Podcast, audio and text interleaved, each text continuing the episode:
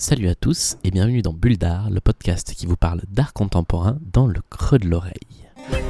Voilà, d'abord le village où il est né. C'est un peu le berceau, sa mère. Intéressant. Bon, et puis après, il a fait une série beaucoup plus. Son premier amour. Et évidemment, son autoportrait. Riche pas, quoi.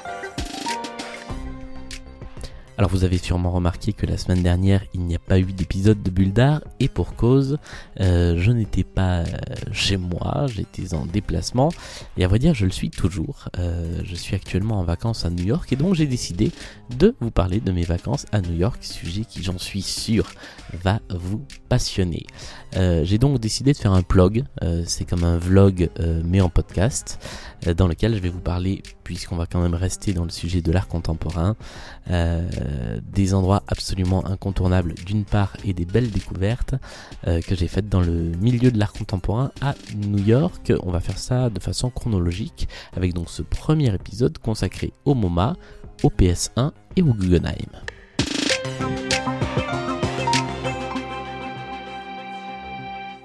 Alors avant toute autre chose, euh, petite mise en garde, il se trouve que de façon générale, je n'ai pas de bol dans les musées à l'étranger. Et euh, la règle a été confirmée pour ce voyage à New York, c'est-à-dire que j'arrive toujours dans les musées entre deux expos importantes, en plein montage, en plein démontage, et donc je ne vois que une partie, voire une toute petite fraction des musées euh, dont je rêve depuis euh, des années, et c'est évidemment ce qui s'est produit pendant ce voyage à New York, sans une petite déception, sans non sans une petite déception, je dois vous avouer.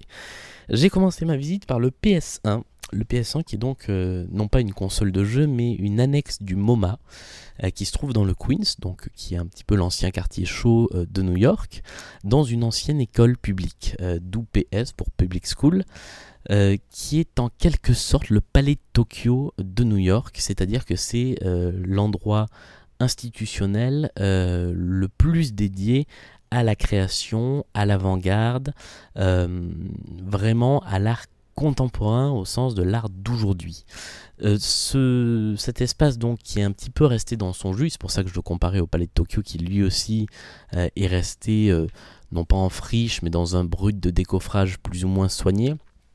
On y retrouve donc tous les codes euh, des écoles euh, primaires, élémentaires et ensuite euh, des ateliers d'artistes de, l'époque, c'est-à-dire des, planchers en bois un petit peu craquants, des murs blancs, des cages d'escalier un petit peu métalliques. tout ça contribue à l'ambiance du lieu qui est vraiment très agréable à visiter. Il se trouve que du fait de ma chance monumentale, je n'ai pas pu voir la moindre expo à l'intérieur. Toutefois, il y a une quinzaine euh, d'installations tout au long euh, d'installations permanentes euh, tout au long du parcours dans, le PS1, ce qui fait qu'on peut tout de même visiter les lieux. je retiendrai tout particulièrement, mais ça c'est parce que si vous suivez Bulldar depuis le début, vous savez que c'est une artiste que j'aime beaucoup, une toute petite installation vidéo de l'artiste Pipilotirist, dont le nom est en allemand, donc je ne pourrais pas vous dire exactement ce qu'elle signifie, mais donc c'est un petit trou de quelques centimètres dans le plancher euh, à travers lequel on voit un écran vidéo dans lequel euh, Pipilotti est elle-même nue dans une sorte de bain de lave et nous appelle au secours. Euh, et c'est une sorte en fait de, purgatoire, c'est-à-dire que la vidéo est en boucle et que elle nous appelle à l'aide sans que personne ne puisse jamais venir la sauver ça tranche assez avec ce que je vous disais de Pipi le tiriste qui était euh, très positif, très, euh, euh, très, très feel good. mais voilà, c'est une installation qui est, je trouve, très intéressante.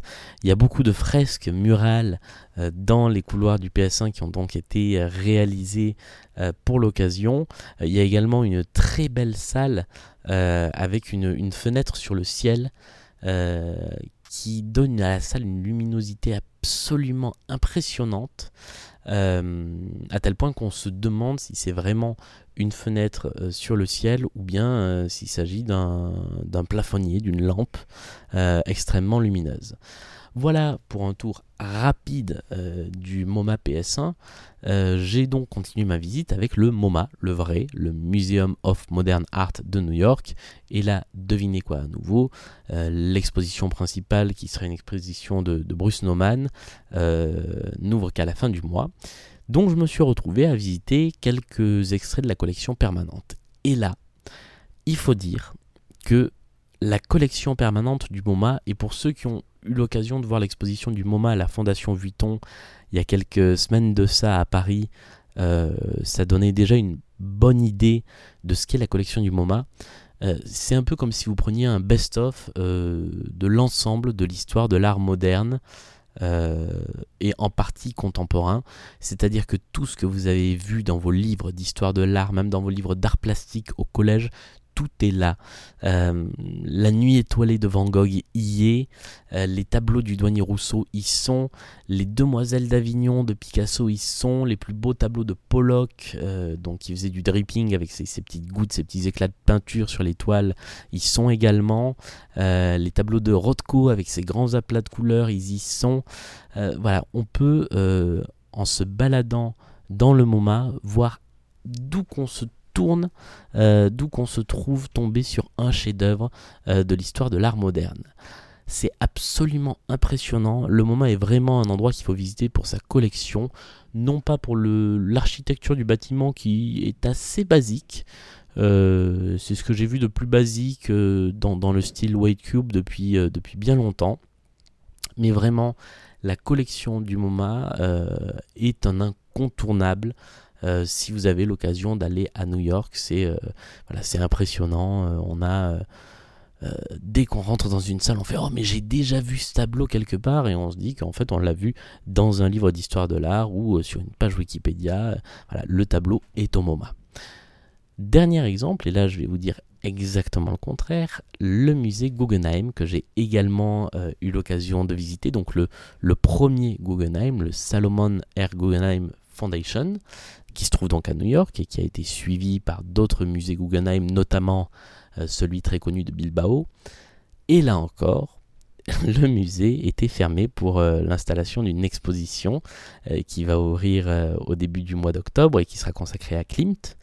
donc la rotonde qui est la partie principale de l'architecture du Guggenheim était fermée à la circulation, mais on pouvait tout de même la voir et c'est absolument impressionnant, c'est saisissant de se retrouver dans cet endroit, non seulement parce qu'il est extrêmement connu euh, de, tous les amateurs d'art, de, tous ceux qui se sont intéressés au grand musée du monde un jour, ce, bâtiment circulaire en forme de spirale, euh, et, et célébrissime. Il y a des expositions qui s'y sont déroulées, euh, qui, sont, euh, qui sont mythiques. L'exposition de Buren euh, dans les années 60 qui a été démontée parce qu'il y avait des protestations, qui a permis à Buren de reprendre sa revanche.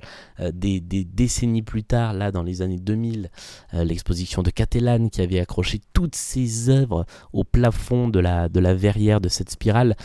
tout ça voilà, fait partie de l'histoire de l'art et tout ça s'est fait dans cette grande spirale du musée Guggenheim qui vraiment apporte quelque chose quand on la voit en vrai. Euh, voilà, il y, a des endroits qu'on voit très bien en photo, euh, il y en a d'autres qu'il faut expérimenter en vrai et la spirale du Guggenheim en fait partie. Pour le reste, eh bien, je ne peux pas vous dire grand-chose des expositions, puisqu'il y avait un tout petit accrochage de la collection déjà bien fourni en Picasso, en Braque, en Kandinsky, donc c'est quand même pas si mal que ça, mais c'est vraiment tout petit, avec une salle aussi consacrée aux, sculptures de Brancusi, et puis une microscopique exposition de quatre artistes chinois sur deux salles, euh, qui réfléchissent euh, à euh, l'avenir de nos sociétés avec les nouvelles technologies. C'est sympa, j'ai envie de dire que ça casse pas trois pattes à un canard euh, par rapport à ce qu'on peut attendre d'un musée comme le Guggenheim. J'imagine que l'expo euh, qui va ouvrir en octobre sera, elle, beaucoup plus importante. Voilà, mais en tout cas, euh, l'architecture du musée est vraiment ce qu'il faut aller voir si vous êtes à New York. Voilà, c'est tout pour la première partie de ce blog. ça, ressemble un petit peu à Plug. Il va falloir que je, que je réfléchisse à une autre appellation. Euh, dans la deuxième partie, on parlera du Whitney Museum of Art, du New Museum et de quelques expositions dans des galeries euh, que j'ai pu voir également ces derniers jours. Spoiler, le Whitney et le New Museum étaient également en grande partie fermés. Euh, et puis on se retrouvera dans un troisième épisode pour quelques expos en plus euh, que j'ai faites à la fin de mon voyage et donc que je n'ai pas encore faites puisque, je, comme je vous disais, j'enregistre de ma chambre d'hôtel. Voilà, j'espère que ce premier épisode du triptyque sur New York vous a plu. N'hésitez pas, malgré le décalage horaire, à laisser des commentaires, des tweets, euh, des recommandations d'exposition. Il me reste deux jours à New York, donc si vous avez des idées, si vous avez entendu parler d'expositions intéressantes, n'hésitez pas à me les faire suivre. Et puis on se retrouve donc très vite pour la deuxième partie de ce périple à New York. Salut et à très vite.